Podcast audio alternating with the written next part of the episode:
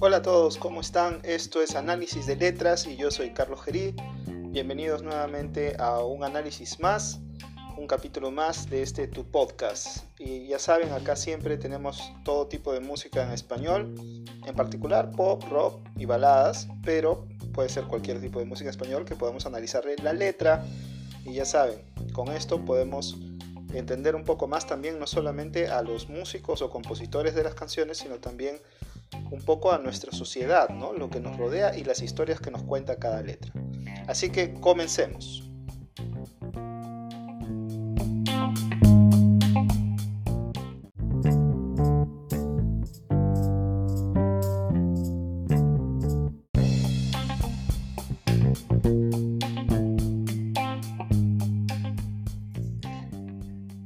Esta oportunidad tenemos como canción analizar la canción Duele el Amor, que es una canción compuesta por Alex Sintek y que es súper archir conocida en el mundo hispano, sobre todo en la versión que la canta con Ana Torroja. Bien, Alex Sintek es pues un solista ya ampliamente reconocido. Eh, en realidad ese no es su nombre, eh, hay que decir la verdad, él, es, eh, ese es su seudónimo, su nombre verdadero es Raúl Alejandro Escajadillo Peña, ¿no? O, Alejo o Alex, pues, ¿no? Como a veces dicen. Eh, nació en 1969 en Mérida, es mexicano, cantautor, y el género que normalmente lo define es pues el pop, el pop rock, sobre todo en la parte más latina, ¿no? Él canta, además también toca la guitarra y el piano, una voz atenorada de Sintec. Y esta canción en particular pertenece a su disco Mundo Light, que Mundo Lite, Mundo que eh, fue eh, publicada en el año 2004, ¿no?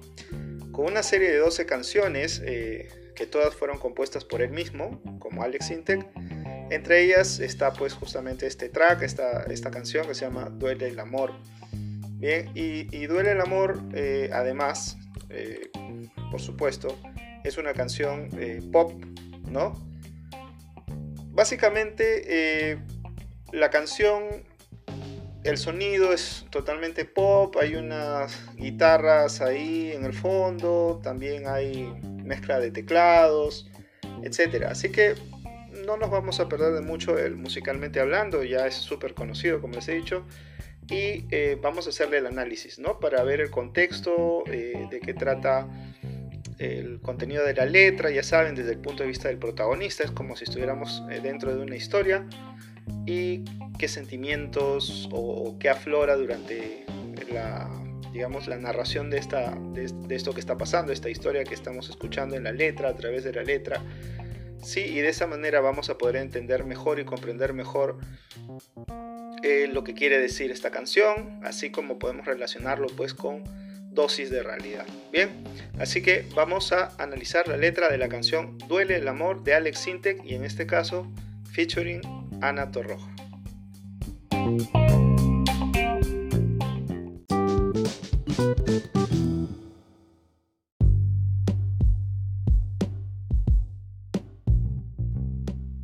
Bien, vamos a comenzar con el análisis de esta canción Duele el amor de Alex Sintek featuring Ana Torroja. En realidad, Ana Torroja lo que hace es pues prestarle la voz soprano que tiene, muy agradable por cierto, muy pop también, porque ella pues toda la vida estuvo en la etapa de Mecano, ya lo conocemos, pero en este caso nos vamos a concentrar más en el protagonista de la letra, ¿verdad? No tanto en la canción en sí, la música o la melodía, sino más en la letra.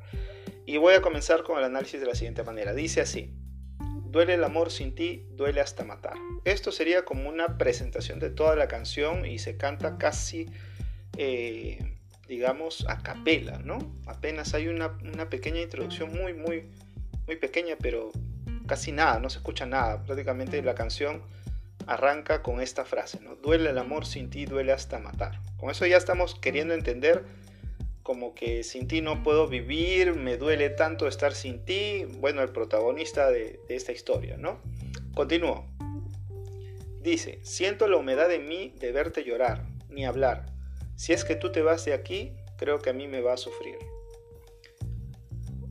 Bien, dice, siento la humedad en mí de verte llorar.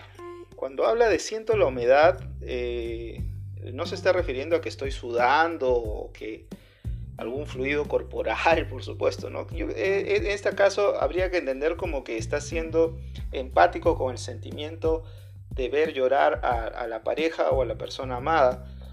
En este caso, siente la humedad quiere decir que como que él, él también o ella, no sé, dependiendo del caso, también tiene ganas de llorar, ¿no? Tiene ganas de llorar. Y ni hablar, o sea, no, no, no, no quiere hablar del tema y obviamente lo único que es es las emociones contenidas que digamos lo tienen o la tienen embargado. Bien. Luego en la parte que dice si tú te vas de aquí creo que a mí me va a sufrir. Eso bueno es un préstamo literario porque en realidad eh, va a sufrir no es propiamente un texto digamos o una manera eh, correcta de decir las cosas, ¿no? Creo que yo voy a sufrir sería algo más, más directo o creo que lo sufriré, ¿no? Pero seguramente por el tema de, del aspecto, eh, digamos, de la rima entre aquí y sufrir, o como que se han hecho esa licencia poética, ¿no? Pero en el fondo lo que quiere decir es que si tú te vas yo voy a sufrir, ¿no? O sea, me toca sufrir, eh, porque te has ido, ¿no? Bastante simple el análisis. Continúo, de ahí viene un puente que dice, hoy quisiera detener el tiempo, la distancia entre los dos, pero se apagó la luz del cielo, ya no sale más el sol. Quiere detener el tiempo porque no quiere que, partan, no quiere que, la situación continúe en esta distancia, porque eso es lo que va a suceder. O sea, estamos eh, en, la orilla, en el umbral de, un adiós, ¿no? Y propiamente estamos queriendo decir con esto que ambos van a cada uno tomar sus rumbos, pero lógicamente van a sufrir en esto, ¿no? La distancia entre los dos, lógicamente, porque cada uno va a tomar su camino eh, aisladamente, ¿no? De ahí se apagó la luz del cielo, ya no sale más el sol, lógicamente todo se ve oscuro, como que esto de terminar pues no es algo que le viene bien al protagonista, no le da alegría, ¿no? Y, también de paso nota que la otra persona, o sea, su pareja, o la que fue su pareja, porque prácticamente estamos hablando de, que se está terminando esta relación, eh, también siente lo mismo, ¿no? Da una impresión de que ambos se sienten mal por terminar. Eh, acá una pequeña acotación sería, ¿y entonces para qué termina? ¿No? Eh, bueno, sus razones tendrán. Continúo. Soy fragilidad sin ti ¿Cómo superar el fin? ¿Dónde es que dañé? No sé, y el recuperar se fue.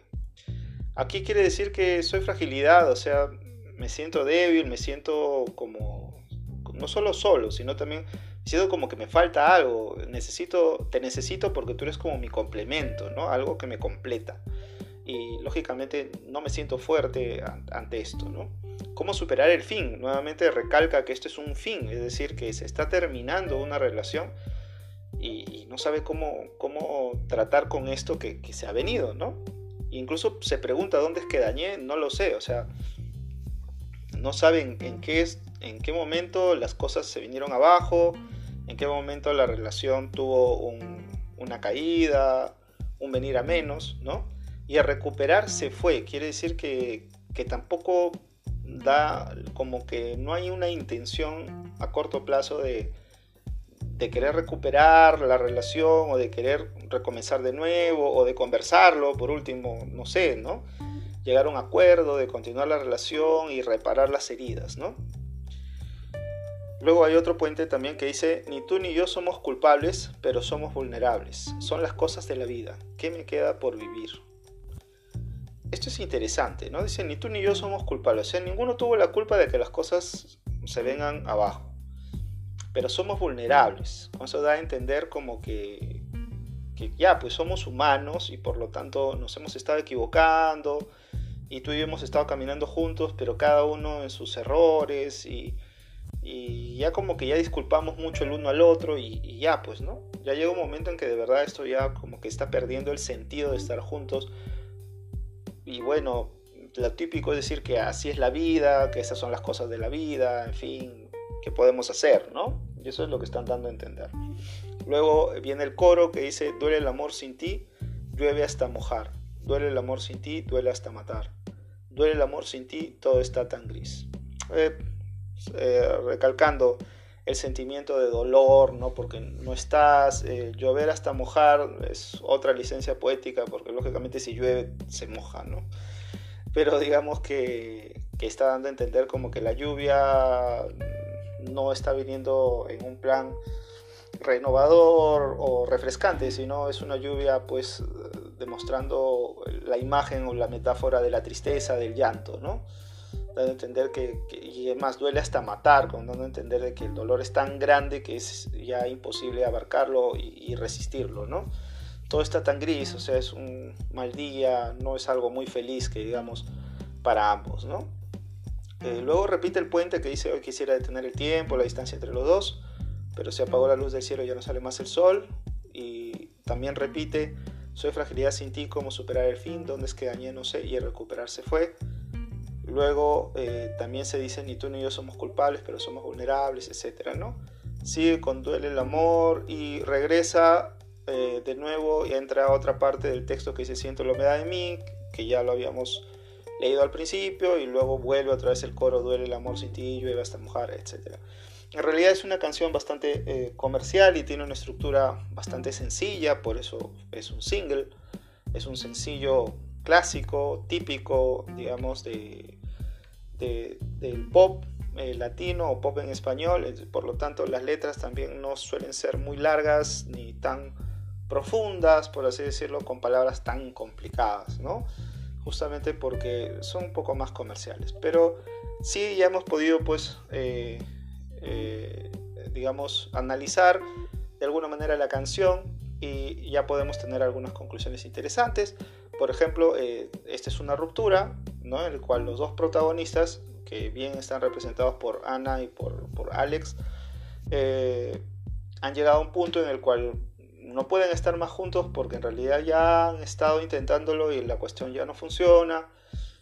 Y da pena, es doloroso, que, las cosas se arruinen y, no se sepa por qué y lo peor es que, que, como que esto fuera así, ¿no? Como que las cosas vienen por sí solas y, se caen de maduras y por esa razón estamos terminando, pero a la vez ellos mismos se lamentan de que esto ha llegado a ese punto en el cual ya no haya nada bueno que rescatar y a la vez eh, no quieras terminar, ¿no? Es un poco, digamos, dicotómico, ¿no? Pero bueno, digamos que en esta en esta paradoja de sentirme mal porque termino y a la vez no aportar nada nuevo a la relación como para recuperar, entonces lógicamente eh, no, digamos, no, no vas a permanecer en, una, en un modo indiferente todo el tiempo. ¿no? Lo sano sería lógicamente terminar y hacer la distancia a pesar de que te va a doler, a pesar de que vas a sufrir, a pesar de que te vas a sentir frágil o vulnerable o, te vas a sentir pues que,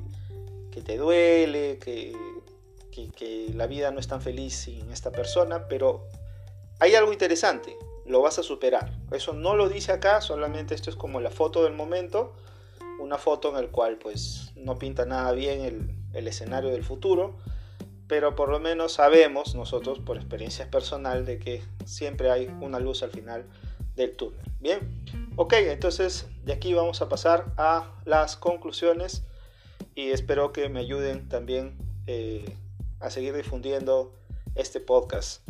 Lógicamente vamos a hablar en las conclusiones sobre las rupturas sentimentales, ¿verdad? Y eso es lo que toca hablar en esta oportunidad.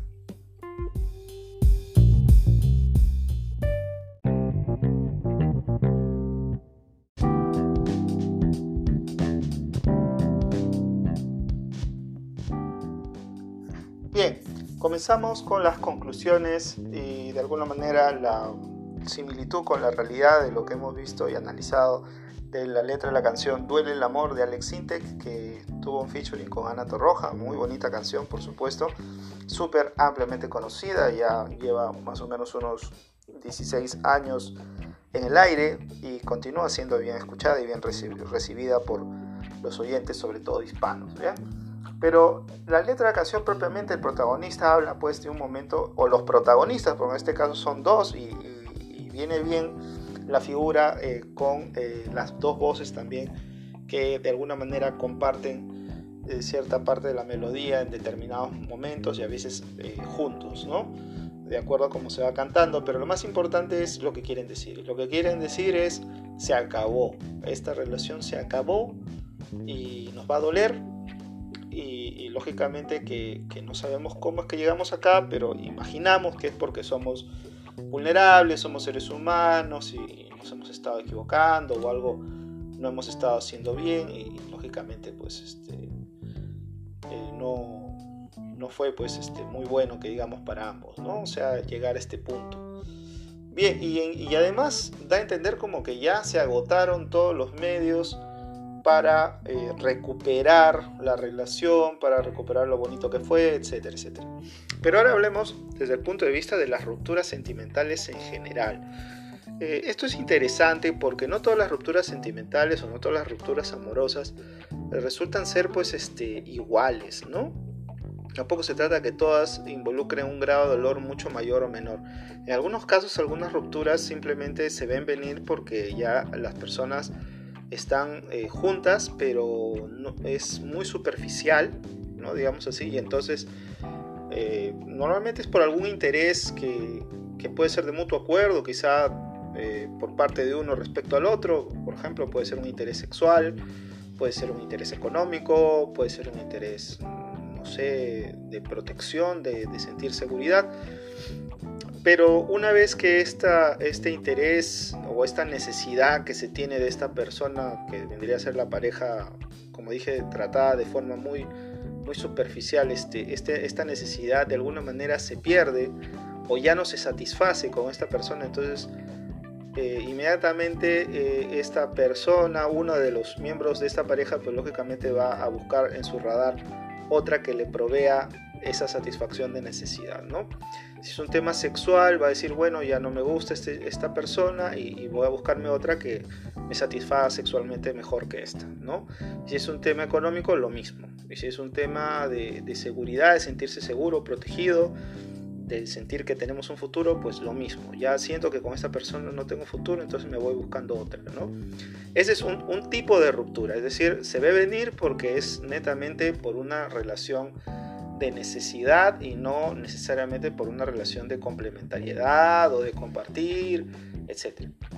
Hay otras relaciones que son más tóxicas, ¿no? Que quiere decir que comienzan sí con una suerte de, digamos, eh, pasión, ¿no? Y, esta pasión es compartida, es decir, ambos sienten la misma pasión, pero justamente eh, no, no conciben eh, digamos, una relación si no existe una pasión en todo. Entonces, si una de las dos personas no está aportando tanto sobre las expectativas de la otra, entonces la otra como que sobre reacciona a esa, a esa, a esa falta de equilibrio y lógicamente al sobre reaccionar sobre la falta de equilibrio lo que genera es pues un problema, ¿no? un drama.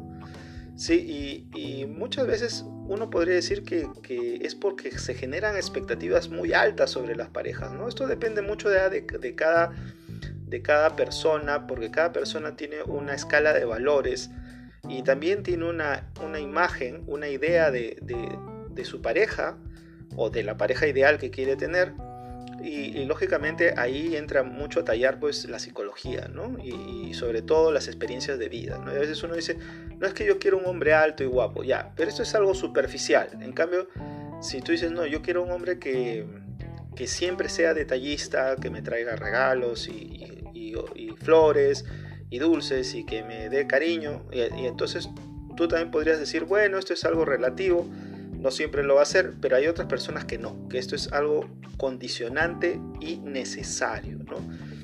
Si mi esposo ya no tiene esos detalles para conmigo, entonces empiezo a sentir que algo se enfría, algo preocupa. Puede ser que el esposo pues está en una temporada que quizá no se siente bien o a lo mejor también él pues tiene sus momentos bajos, pues, que no, no, no, quiere, no quiere quizá estar tan meloso o detallista como al principio, ¿no? Puede ser que también haya cambiado eh, el interés de él sobre su esposa, quizá ya no necesariamente en los detalles, pero sí en otras cosas, ¿no? Y ya en último lugar podemos pensar también pues en que, bueno, ¿no? Está sacando la vuelta. Pero ese, digamos, es el, caso más extremo, ¿no? Pero en general da a entender como que, es mucho más el, tema de, de la sobrereacción de una de las personas a lo que está sucediendo y esto como que no se entiende, ¿no? No se entiende por qué es esta sobrereacción. Como dije, puede ser un tema de crianza, puede ser un tema psicológico, puede ser un tema de, quizá las expectativas que tenemos sobre nuestra pareja son demasiado altas y bueno, la persona es una persona común y silvestre, no tiene nada espectacular. Si bien es cierto que hay personas que buscan personas espectaculares, eh, parejas espectaculares, gente que pues destaca en algo, no sé, en el cine, la televisión, eh, el fútbol, qué sé yo, eh, no dejan de ser personas comunes que tienen dolor, que sufren, que tienen sueño, que tienen cansancio, que se aburren, que se molestan, que tienen manías, ¿no? Y, obviamente eso a veces como que no se aterriza, ¿no? Y ahí comienza esa falta de entendimiento, esa frustración y se generan las crisis y lógicamente llegamos a un punto de ruptura. Hay una, hay una tercera eh, corriente, digamos, de las rupturas sentimentales y son aquellas rupturas eh, por causas ajenas, ¿no? por causas externas. Por ejemplo, uno tiene que viajar y no se sabe cuándo volverá, porque por ejemplo trabaja, es un militar, o a lo mejor va a irse a estudiar al extranjero y no se sabe cuándo vuelve. Eh, en fin, ahí se genera la duda de cuándo lo volveremos a ver y entonces viene todo un tema, ¿no? De que, qué hacemos con esto, porque en realidad no queremos terminar, todo va tan maravilloso y y, de repente por circunstancias de la vida pues no, nos tenemos que separar físicamente. Y al principio funciona, digamos, el sistema de amor a la distancia, pero se va enfriando, ¿no? Eso todos lo sabemos, se va enfriando y son muy pocos los amores que a la distancia sobre, sobreviven, ¿no? Normalmente porque también se aparecen en el horizonte otras personas para darle consuelo a estas personas y sea por el que se alejó como el que se queda, eh, de alguna manera pues se va perdiendo el afecto original, apasionante que, había, ¿no? En este caso no es algo que lo deseen, es algo que digamos las circunstancias de la vida nos, llevan a, esa distancia, ¿no? Y hay unas rupturas sentimentales también, eh, digamos, del tipo de mutuo acuerdo, que es cuando las personas se han dado cuenta que las cosas pues como que han ido bien, todo bonito, pero como que ya ha habido un desgaste en la relación y se... Eh, digamos, terminan, pero terminan de mutuo acuerdo porque se dan cuenta que más que amantes, más que parejas, se están convirtiendo más en amigos y como que ya las sensaciones no son las mismas y como que el proyecto de vida sí puede ser, puede estar ahí, pero ya no es tan eh, emocionante, digamos, que como al principio, ¿no? Que uno estaba pendiente del otro y, de las cosas que quería hacer con mucha ilusión, ¿no? Digamos que ya la ilusión se perdió y lo que queda es rutina, costumbre, Cariño sí, puede haber cariño, pero digamos ya queda ese nivel, ¿no? Como que se han enfriado mucho las cosas. No es por mal, simplemente que ambos han descubierto que pues sí, todo estaba muy bien, pero llega un punto en que ya no se puede profundizar más en la relación, ya no se puede hacer más proyectos en la relación, como que las cosas se están estancando y para no hacerse daño eh, cierran de mutuo acuerdo. Y hay más formas eh, que, o tipos de ruptura sentimental que podemos encontrar, porque así como los seres humanos somos tan variopintos, eh, por lo mismo las relaciones humanas son tan variadas y tan, tan difíciles, ¿no?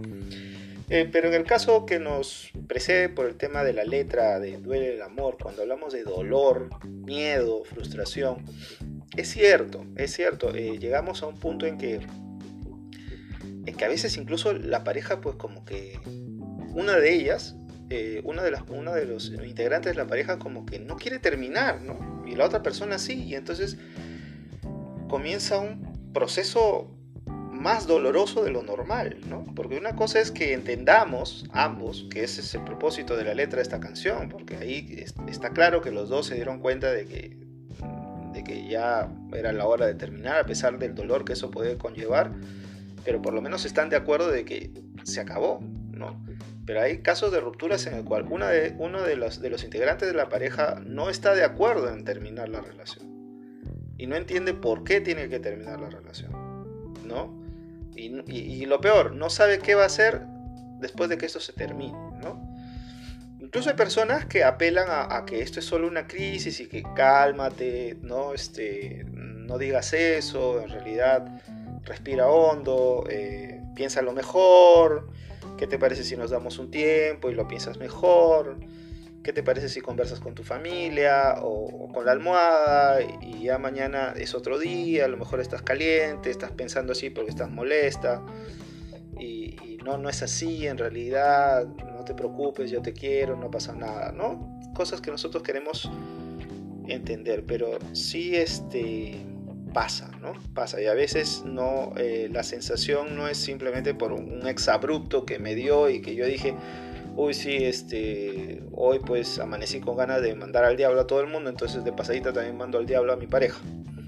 Entonces eh, no, no, no, es tanto así, ¿no? A veces ocurre de que, de que uno quiere, quiere decirlo y no puede y de repente llega un momento difícil, duro, inexplicable, incomprensible en el cual uno ya quiere, lo grita, ¿no? Prácticamente, se acabó y, y no lo dijo hasta ese momento porque se lo estaba aguantando, se lo estaba aguantando, se lo estaba guardando, como dando a entender que ah, va a llegar un momento en que va a estallar, ¿no? Entonces, eh, pero ¿qué hacer? ¿Qué hacer entonces en estos casos? Y con esto quiero, quiero dejar claro algunas posiciones que, bueno, también tienen algunos eh, consejeros matrimoniales, espirituales, coaches y, hasta psicólogos, y que dicen sobre el tema de las rupturas. ¿no? Todas las rupturas son muy dolorosas porque en ese momento los problemas que tú hayas tenido con esta persona quedan en segundo plano y más bien empieza una serie de drama, ¿no? El cual toda la vida que está alrededor, así tengas miles de problemas alrededor, te parece un escenario ajeno a ti. Tú, es decir, tu principal tema de conversación va a ser tu ex, ¿no? Tu ex. Y vas a hablar de tu ex todo el tiempo al principio. Incluso eh, vas a pensar que estás siempre hablando de tu ex y, es más, tus amigos y tu, y tu entorno eh, te van a tener que escuchar hablando de tu ex casi todo el tiempo por muchas razones, ¿no? Porque sigues enojado o sigues triste o, qué sé yo, lo que tú sientas con respecto a tu ex porque acaban de terminar. Y lógicamente eh, algunas personas sienten que pues como que que no entienden por qué lo han cortado y que creen que esto es una broma del destino y, no lo aceptan, no lo asimilan y entonces tienen un montón de sentimientos encontrados y algunos inclusive pues se refugian en, drogas o alcohol o cualquier otro vicio, eso lo complica aún más. La idea es que se sienten fatal, ¿no? pero en el fondo hay como una rayita ahí, una lucecita que dice, no te preocupes, esto se va a arreglar, esto es algo pasajero lo que no es cierto, pero uno está creyendo que, lo puede arreglar, ¿no? Como que hay algo, hay algo, no te preocupes, se va a arreglar, etcétera, ¿no? Entonces, eh, a veces no es cierto, pero uno se autoengaña, ¿no? Se autoengaña y piensa que lo va a reconquistar a esta persona de alguna manera. Esto no se acabó, en realidad es una crisis, pero no, a veces no es así, ¿no? Y como les dije, ¿no? a veces podemos tener una ruptura buena, en la cual con buenos términos, de forma civilizada, podemos acabar, y otras no tanto. ¿bien? Sobre todo cuando está bien hecha, la ruptura es rápida y, no es tan dolorosa. Al, principio sí, obviamente, como todo, pero no tanto, ¿no? O sea, digamos que como que ya lo vas entendiendo. Es como haber perdido un ser querido que, que tú sabes que ya, pues, tiene como noventa y tantos años y tú dices, bueno, lo lógico, lo que dicta la vida es que va a fallecer, ¿no? Y ya como que tu dolor queda, pero como que también comprendes la situación. Y lo mismo pasa en este caso, ¿no? Como que ya es la mejor opción porque, eh, eh, digamos, ya, ya la relación se ha desgastado tanto que la mejor opción es esta, terminar, ¿no? Y, y lógicamente es, es lo mejor para ambos. Y tú al principio puedes decir qué pena, pero ya, pues, ¿no? Era lo que se estaba esperando, era lo que se veía venir y lo aceptas eh, con humildad. cambio hay otros que, que no, que, que, no, que no lo aceptan bien. Hay gente que, incluso se deprime tanto, pierde peso, se vuelve adicto a alguna cosa, se deprime. En fin, puede ser muy, muy cuesta arriba toda esta situación. Entonces, eh, un poco para, para ver qué es una crisis y qué es una ruptura, hay, muchas diferencias, ¿no? Eh, una cosa es que tengas una crisis, que es algo que, tú consideras que puedes resolver y que, ambos pueden resolver sobre todo, sobre todo cuando la relación es larga y, has tenido pues altibajos, ¿no? Y a veces, a veces por temas de convivencia, porque vivir junto a otra persona es difícil y entenderse es aún más difícil. Eh, pero digamos que, que, estas crisis son cosas que estamos cambiando a nivel personal, laboral, económico, familiar, y hay que adaptarnos a una nueva situación. Entonces, digamos, en ese caso, dejarnos llevar por las emociones negativas, sí, pues, ¿no? Nos va a complicar y va a generar esta crisis. Entonces, ahí sí se aconseja una pequeña distancia, respetar los espacios, eh, considerar el nivel de desgaste y, sobre todo potenciar el lado positivo, ¿no? Para que la otra persona pueda cambiar o mejorar o, podría entender mejor al otro, ¿no? Quizá en lo que le está sucediendo. Pero si a esto no se puede superar, definitivamente la ruptura es inminente, ¿no? Y, por último, para, para dejar en claro, eh, hay, una, hay unas fases ¿no? de la ruptura que se, ha, se, ha, llegado. Una primera fase es de negación, porque no creemos que esto está pasando. Luego nos molestamos contra lo que está sucediendo, sea contra la persona, contra uno mismo, por, por qué se ha terminado, rabia, culpa, no sé qué sé yo. ¿no?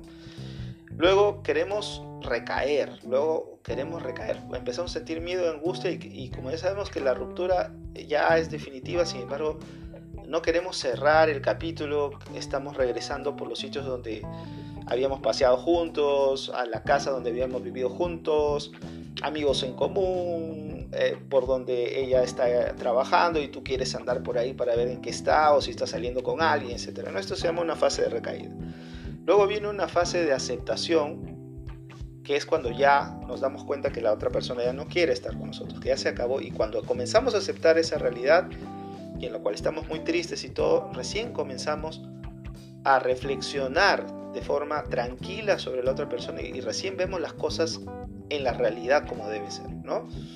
Y, bueno, a todo esto lo que quede, lo que queda ahí eh, no es pues, eh, digamos, hundirte más, sino salir adelante, recuperar tu vida social, hacer cosas que te gustan, eh, digamos, no, no endiosar a nadie. Lo más importante es que no hagas que, eh, que, el centro de tu vida sea otra persona, así sea tu pareja, así sea una linda persona, guapa, etcétera, qué sé yo, porque si se rompe la relación no te va a quedar nada y, y lo peor, más el desgaste generado por la relación, entonces tu propia ilusión y tu propia motivación para ti mismo, para salir adelante, se va a perder. Y entonces es importante que tú respetes tu cuerpo, te quieras, comas, duermas, eh, ¿no? Y te rodees de personas positivas, ¿no? O sea, si en un principio llegamos a un tema en que la tristeza, el nerviosismo, la ansiedad nos, nos invade, eh, sí es verdad que a veces hay gente que recurre a un especialista, obviamente, terapia, etcétera.